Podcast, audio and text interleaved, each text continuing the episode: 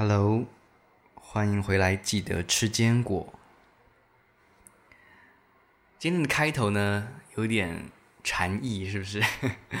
我故意的，就是让我们在那梵音当中哦，安静下心，再回到记得吃坚果这个地方，就像是一个特别的秘密基地，让我们大家在这里舒服的，一边看书一边聊天。你知道吗？这就是我呃曾经这样子幻想，在我很小很小的时候，我曾经幻想的大学的生活是这样子。长大以后啊，真正上了大学，那感觉很不一样，就是比较不是这样，嗯，这么梦幻的，好像哦，大家可以去呃有一个很美的校园，然后大草原，然后大家可以呃席地而坐，就是因为感觉这种东西。就是在国外才可以是这样子的生活，在台湾就在台北嘛，所以呃，我是念台北的大学，所以就是就是就是从小到大生活的环境继续延续下去，有一点无聊啦，说真的，就是一成不变嘛。嗯，所以啊，就是每次你看一点点音乐就能够带给我们这么多的。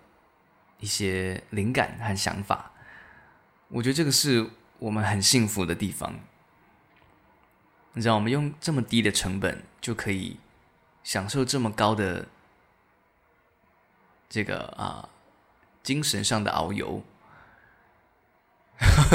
我会不会讲的太夸张？自己都觉得很那个。好了，我们现在进到这个思维杠杆的。第四课总共只有五堂课，我们现在到增长思维课，最后还有一个成长思维课，然后我们就结束这本书。这本书大概看了差不多三分之二左右了。好，在开始之前呢，我要先分享，简单说一下最近的事情。最近呢，我真的觉得自己，嗯，在这个周末之前啦，有一点点的。呃，混乱，因为呃，不管是工作上的繁忙，或者是一些呃，就是我参加了很多种的活动嘛，然后一下音乐会，一下又夜店，一下又什么，正好就好多好多好多事情，有一点干扰了我的这个平静的那种气氛跟气质，所以到。昨天晚上哦，终于好好的睡个觉。今天早上起来，又重新的校准自己，然后回到了这个状态，可以继续的来回到记得吃坚果的空间小房间啦。我讲小房间好了。我想象着在这个小房间里面，我们就好像一边在一艘游轮上，或是在飞机上的样子。他带着我在前往人生的一个很美好的目的地，然后在这个过程当中呢，呃，人跟人之间的相处都是暂时的。当我们最后回到这个房间休息的时候，回到自己的类似像啊、呃、机舱里面的小位子，缩着，然后偶尔伸伸懒腰，然后听听。音乐，看看书，然后慢慢度过这一段的航程。我自己想象是这样，所以我每次录音的时候，我都特别觉得很幸福哦。哦，加上呃，十月台湾的政府就公布可以，就是类似像一个解封的概念，就是出国更容易了。那很多呃，在海外的。亲朋好友也都这个时候终于可以自由的回到台湾探探亲，然后再过半年，我们家就是我弟跟我的爸妈，他们又可以有这个呃优惠的机票可以出去玩。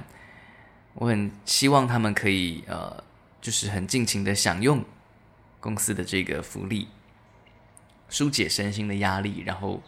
过得开开心心的，你知道人生啊，有的时候就是追求这样子的快乐。虽然在航空公司里面哦，你你很靠近这些你原本觉得快乐的事情，可能有的时候会有一点麻麻木掉，就是哦，这很普通嘛，机场的去机场啊。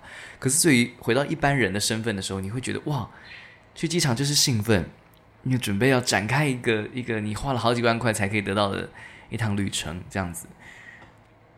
像我们就是回到了正常人的身份哦，当然会怀念以前的，好像很自由的身心状态，但其实我们仔细的去再多想一步，就会知道自己为什么要离开，为什么决定，呃，宁可把更多的钱赚在身上，最实在，然后也不断的在成长。在呃接受挑战，我觉得这个好像才是我理性上，我是我想理性啊，理性上最希望自己的一个状态，不断的往上爬的感觉。那感性上当然难免会想偷懒嘛，这个我也觉得觉得是很正常的事情。偷懒 OK 啊，就睡个觉，好好的休息，隔天早上起来再继续冲刺。OK，那我们呃近期的啊远期的目标都希望我们。在这个时候，也不断在提醒自己，我们要继续的朝着目标努力前进。无论我们现在是在生活当中哪一个阶段，也许现在在睡午觉，也许现在在某一趟啊、呃，就是很轻松的小旅行的路上，也许这个时候是在嗯半夜睡不着的时候吧。哦，我真的是觉得半夜睡不着，其实是很平很正常的事情。因为不可能有人是是你知道，就是 每一个每一天当中每呃，就是一生当中每一天都睡得好的，不可能，一定会有某些时候会，呃，身体会就是让你这个时间自然要醒来一下，因为你可能心情上啊，或是一些是一些东西要调整，这个很正常。那在那段时候，也许可能呃，也不不一定适合听音乐啊，你就是适合安静的。去呃，在自己的内心里面做对话，然后在很安静的状况下，呃，让自己继续的维持着休息。我很开心自己的生活，目前的生活很 OK。你知道，其实啊，我会觉得，嗯，我每天上班啊，就是从家里走到捷运站，然后去上去上班嘛。然后我们我们的捷运就是。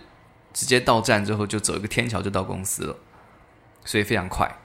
那下班也是一样，走天桥到捷运，然后就回家，就就非常的，嗯，非常，就就是在交通上面非常的平顺，然后很很很那个哈。但是我觉得我们现在慢慢的那个。觉得无聊啊，好想要一点改变呐、啊、的那种心情越来越少了，因为我们慢慢长大，我们知道这个很多的计划，很多的事情是长远的，所以就像吴淡如讲的一样，每天做一样的事情，他可能他好像之前也讲过，说他有段时间每天都跑五公里，五公里不短哦，很长的，是会累的，会喘的，但是他。说他每一天每天都做一样的事情，他觉得很安心很舒服，就像他自己定期定额买那些呃长期的投资一样。我也觉得我们是应该要朝这样子的一个很稳定、很稳健的一个路去迈进。不管是刚刚说的投资，或者是生活习惯，我觉得我们在其他方面也是一样。或是面对感情，面对嗯自己的事业，自己的人际关系都是一样，我们就是稳稳的、好好的去过这一生。我们也不知道未来会遇到什么样的岔路，我们会选择什么样特别的，嗯。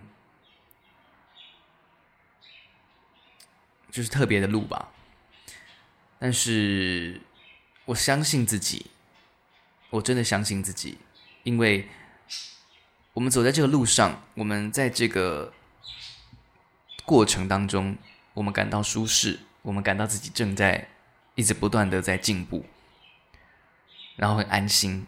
我觉得这就这就是一个很好的人生。那我们休息个十几秒吧，喝口水，我们准备开始喽，继续来读我们的思维杠杆。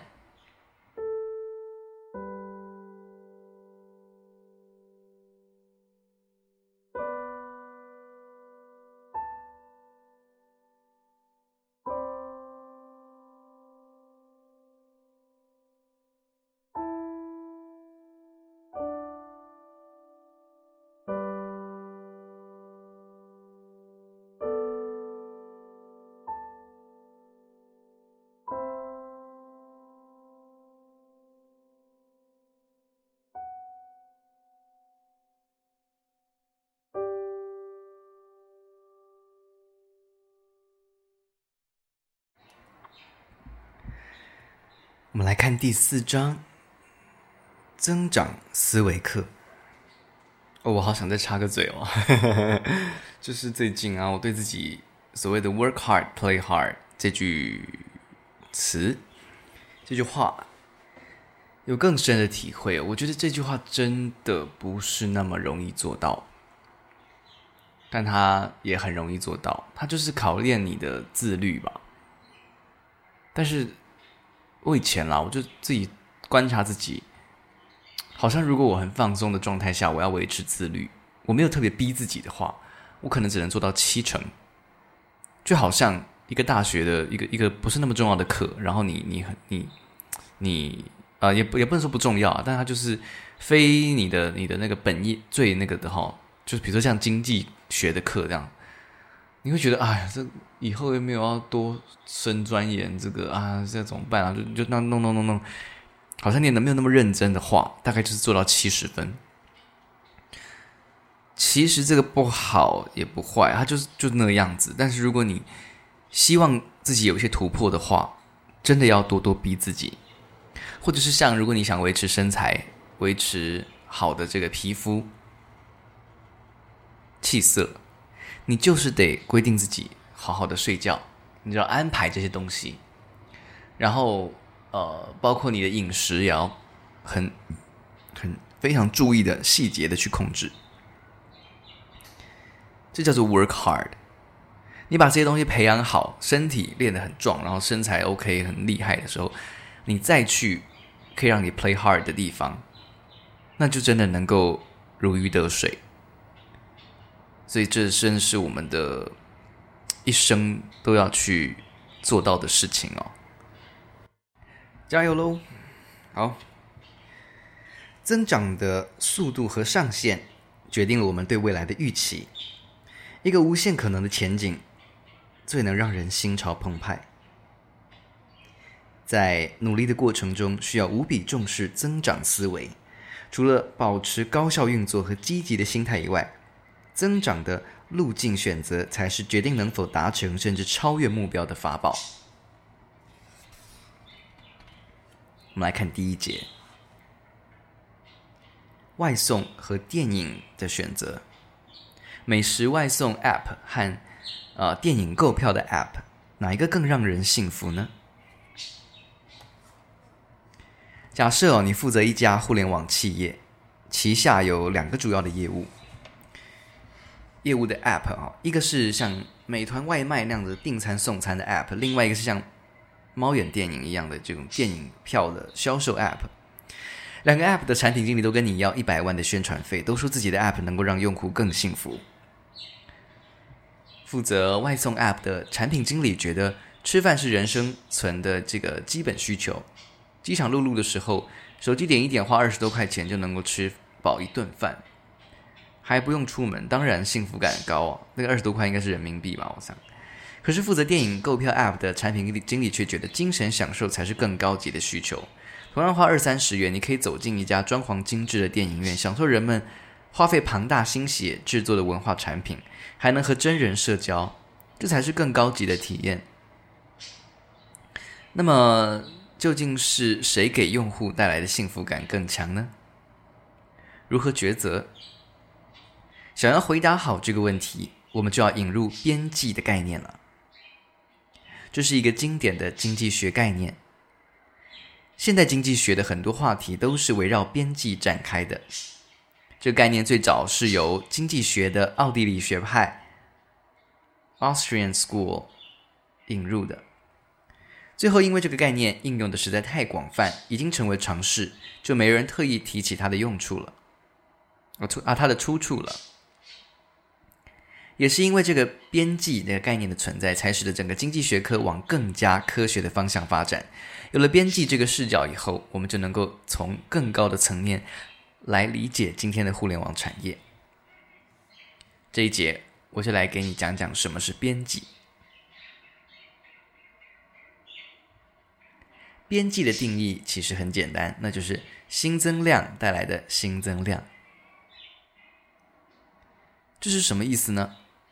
例如，你在社区大楼楼下开了一家小吃店，每天需要从批发商那里进货。假设你需要进的货是麻辣牛肉面吧，可能因为社区居民都是年轻白领，喜欢吃重口味的。这时候，你每多进一袋面条，就要多花一定的钱，而这个钱就叫做边际成本。你每多卖一出去一袋面条，就会多赚一些钱嘛。这个钱就是边际收入。年轻小白领晚上下班回家，每多吃你的一袋面条，他的胃的幸福感就会增加一些。这个幸福感的增量就是边际效应。在知道了边际的概念以后，我们再回头来看看本节一开始提出的问题。如果你饥肠辘辘呢，当你吃下第一份外卖的时候，那就假设是麻辣牛肉面好了，那你幸福感的增加是很多的。这时候，如果再给你一碗牛肉面，可能因为你太饿，倒也是都吃光了，幸福感倒是也增加一些，但是已经没有第一碗带给你的那么多了。再给你第三碗、第四碗、第五碗牛肉面，你还吃得下吗？到了一个极限以后，你的幸福感并没有增加，反而可能会下降。当你实在吃不下牛肉面的时候，你发现自己还有钱呢，而且还有时间，这时候你会问自己：这个钱用来干什么，可以给自己带来更多的满足感呢？你可能就会选择和伴侣去看电影了，因为对你而言，这时候看一场电影带给你的幸福感增量比再吃一份外送还要多更多。可是类似的，同样一部电影，就算它再经典再好看，你看第二遍可以，毕竟可能会有新的收获。但是给你看二十次、三十次，让你强制看第五十次的时候，你可能就厌倦到吐哦。你发现了吗？你的幸福感增量是随着消费同样一种服务的次数的增加而降低的。简单来说，呢就是幸福感增量会随着收入增加而递减。这个定律就是著名的边际效应递减定律。随着投入的成本增多，得到收益的增量其实是递减的。这是因为人对某一种服务或者商品的需求是有极限的。吃外送，你的挑战人胃部空间的极限；看同一部电影。就在挑战人对老梗忍耐力的极限，所以我们不能直接而单纯的说一份外送或者一部电影带给人的幸福感谁大，因为人的需求是会时刻变化的嘛。这个定律啊，在生活中其实非常常见哦。为什么做到极致很难呢？还记得我们上学的时候吗？你应该会有这样的印象：一门课如果你想随便。应付啊，拿个六七十分，并不是很难啦。你只要把这门课的重点搞定，其他太难的点和小细节都可以不复习嘛。最后通常也都能及格。如果你想拿到八十九十分，那就要花点时间把那些难点给搞定了。所花的时间可能几乎和你搞定重点的部分的时间相等。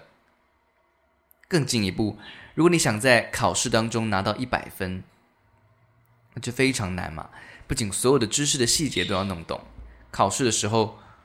不能马虎，还要拼运气。这就是边际效应递减。你开始的时候投入了一定的时间，能获得六十分的成绩收益。当你在投入更多的时候，你就只能获得二十分的新增收益。再往后，收益就更少，一直到你拿到一百分以后，收益降低到零。所以，能把一件事做到极致是有成本的。这个成本比你把一件事做到还行高了很多。下面我们来看一个特殊的东西，叫做钱。如果一个人的钱够多，那他是不是就更幸福呢？有钱可是我们很多人一直在追求的目标哎。可惜的是，边际效应递减这个原则在这里依然适用哦。美国有一份统计表明，尽管人们从一九五七年到二零零五年的这个个人年均收入增加很多。从九千美元成长到了两万八千美元，可是人们的幸福感并没有增加。在这些年当中哦，人群中觉得自己很幸福的民众比例一直维持在三十趴。美国的心理学家在采访了几百名富豪以后，也发现这些富豪的幸福感和普通人都差不多。这就可能解释了为什么科技大佬们在有了非常多的钱以后，都想要捐出去而获得更多成就感。例如比尔盖茨，老话常说“一分耕耘一分收获”，在现实面前，这可能并不成立哦。我们其实可以根据自己的情况来调整努力的方向。如果你发现，在某个领域自己已经取得了很好的成绩，再继续努力，边际效应已经不大，那么出于经济学上的考虑，做出改变也未尝不可。在本节。理解了边际的概念以后，我们就可以进一步来理解互联网的基本经济规律了。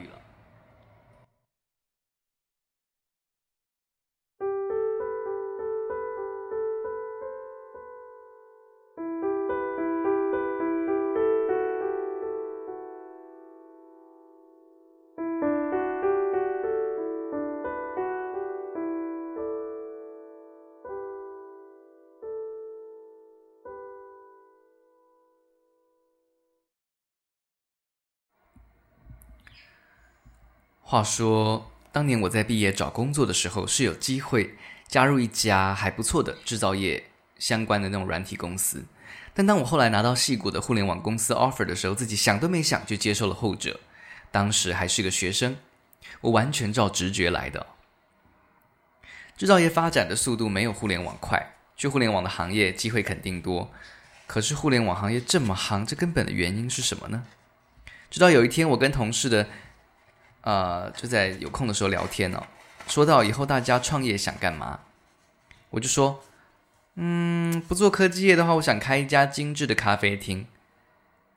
他们突然惊讶到说：“哎，你可是在科技行业，你回归传统行业要三思哦，除非你的咖啡厅有特别的东西。”后来我在跟他们继续聊天的当中，才意识到自己一直没有理解互联网行业背后的经济学原理。下面我就来给你讲讲每个互联网人都应该懂的一点点经济学原理。这里有两个经济学效应，几乎可以总结所有的重点，一个叫做规模效应，另一个是网络效应 （size effect） 跟 network effect。下面我们分别来讲讲。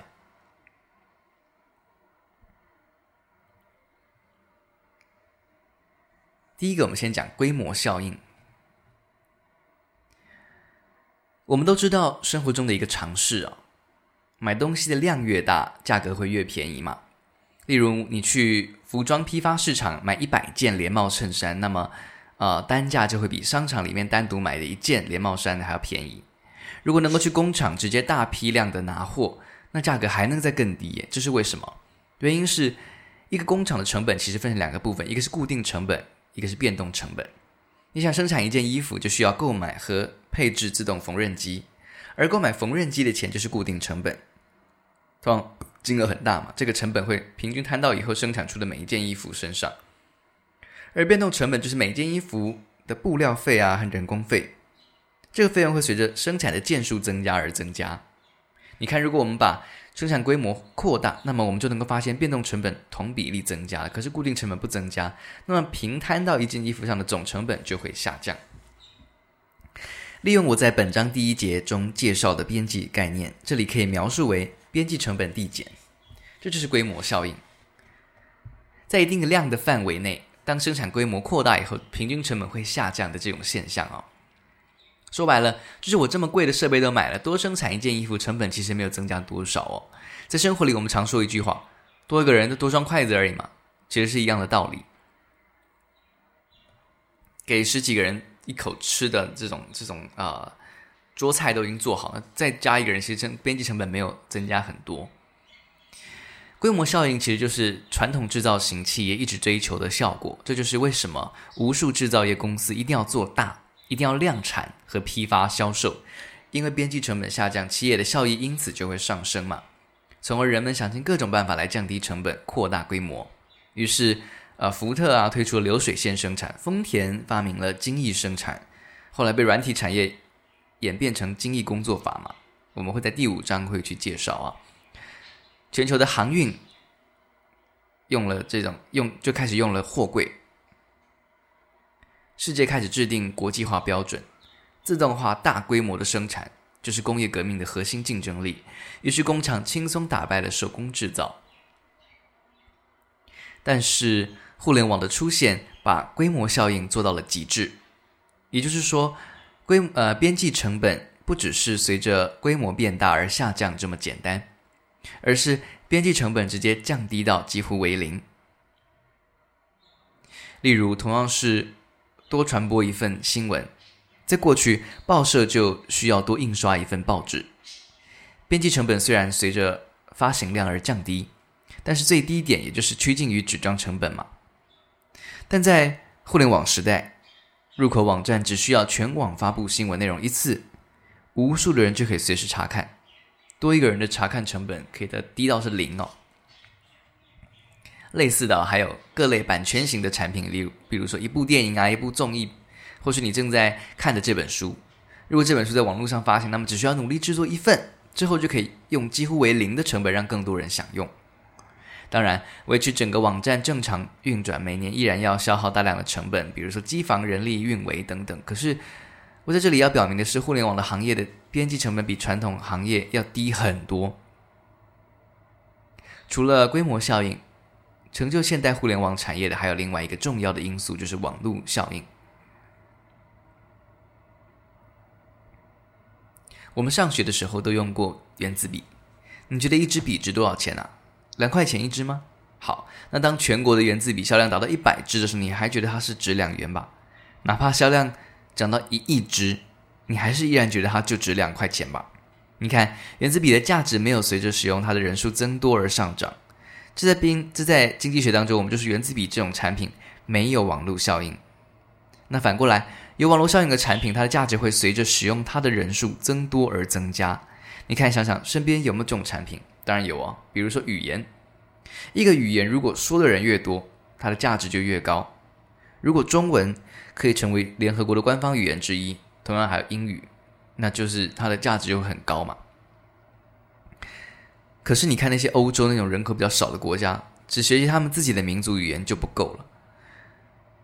为了和全球经济体连接，他们的公民通常还是要学英文。例如说，哦，只有三十万人口的冰岛，官方语言是冰岛语嘛？可是他们的国家的这个英语普及率是排在全球前列，几乎人人可以用英语交流哦。而这个时代最具有网络效应的就是互联网产品。到今天，中国的微信、微博、支付宝，美国的微软、Facebook、Twitter，这些世界上最有影响力的产品，通通都有网络效应。比如说，呃，微信，很多人之所以使用它作为主要聊天软体，就是因为对他们而言，使用它的人足够多，可以轻松在上面找到想找的任何人，包括伴侣、家人、同事等等。但是全世界有那么多聊天的软体，例如香港和台湾就很流行用 Line。一个人不用 Line 的主要原因就是关系圈里面没有足够多的人使用 Line，因此觉得它价值不高嘛。这就是网络效应的重点，用户越多，价值越高。再比如，呃，淘宝也有网络效应。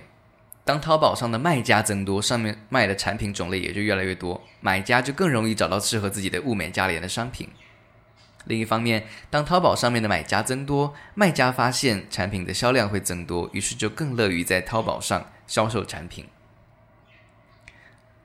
在更基本的技术层面上面，例如，嗯，网络传播、呃，网络传输协定和操作系统也有网络效应哦。像微软的 Windows、苹果手机的 iOS 和 Google 旗下的安卓系统都是这样。用户越多，在这个平台上开发软体的开发者也会越多。用户进而就越觉得这个平台更实用，价值更高，然后又吸引更多用户使用。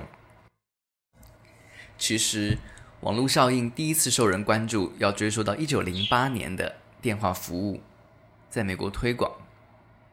那个时候，呃，美国电话营运公司 AT&T 的主席 Theodore Vail 在向股东提交的年度报告里面这样说：在同一个地区出现两套电话系统是不会持久的。一旦人们发现透过一套系统就可以联系到所有想联系的人，就没人会想要用两条电话线路了。他还进一步得出了一个在当时非常革命性的结论：AT&T 电话系统的价值更多来自于它拥有众多用户的网络，而不是技术本身。也就是说，即使有新的类似的技术出现，旧的网络也不一定轻易被打破。现在你看，这个结论很正确嘛？一个产品的网络效应一旦一旦已经达成了，其他同类型的产品在没有极大的创新的情况下，是很难颠覆已经在场内的巨头哦。例如，新浪微博已经有了大量明星入驻和大量的粉丝群，这时候如果出现一个新的平台，想让明星和粉丝双方改换平台，其实谁都不会先动。明星动了，另一个新平台上没有粉丝嘛，而粉丝先动，另一个平台没什么看好看的嘛。在韦尔，在这个 Vail 哈，他描述了网络效应七十二年以后，ThreeCom 的这个公司的创始人梅特卡夫，同时也是以太网络的呃标准之父的他，提出了一个著名的理论，叫做梅克梅特卡夫定律 （Metcalfe's）。哎，我我不会念 Metcalfe's Law。他第一次定量的描述了一个有网络效应产品的价值。我们假设一个具有网络效应的产品中有 n 个用户，那它最多可以和 n 减一个其他用户发生连接关系。那么整个网络存在的总关系数就是 n 乘以 n 减一，约等于 n 的平方。因而，他总结出。网络的价值与它的用户的这个平方成正比关系，可见用户数有多么重要啊！也就是说，如果产品的用户量成长了一倍，变成之前的两倍，那么产品的价值其实提升到了之前的四倍哦。最后，我们来看最后这一段。透过股市，我们可以大致看到这个关系的成立。哎，我觉得我们的小鸟很热闹哈、哦。哎，我觉得我们呃，想一下、哦，好，我还是决定把这段念完，一个完整的。OK，透过股市，我们可以大致看到这个关系的成立。在二零一六年五月，Facebook 的市值达到三千四百亿美元，而 Twitter 的市值当时只有一百亿美元，前者是后者的三十四倍。用户上。前者是后者六倍，六的平方等于三十六，刚好接近三十四哦。这也就是为什么一一个品类的市场价值都是基本体现在第一名，最多第二名上面。因为从第三名开始，这个用户数就可能开始大幅的降低，例如降低为第一名的十分之一这样子。这时候我们可以知道，其实边际下价值可能仅有第一名的百分之一而已。所以，微信和支付宝几乎垄断了中国的行动支付市场。原因就在于此。这一节我们总结起来就是，互联网行业的边际成本很低，能够以几乎零成本的方式扩展新的用户。当更多用户进入后，因为网络效应的存在，会让产品的价值进一步加大。这些经济学基础理论造就了今天所向披靡的互联网产业，以及依托互联网的整个生态链，网红经济啊，电商啊，啊、自媒体。网络戏剧、网络综艺等等的。好，我们今天到这边告一个段落，休息一下喽。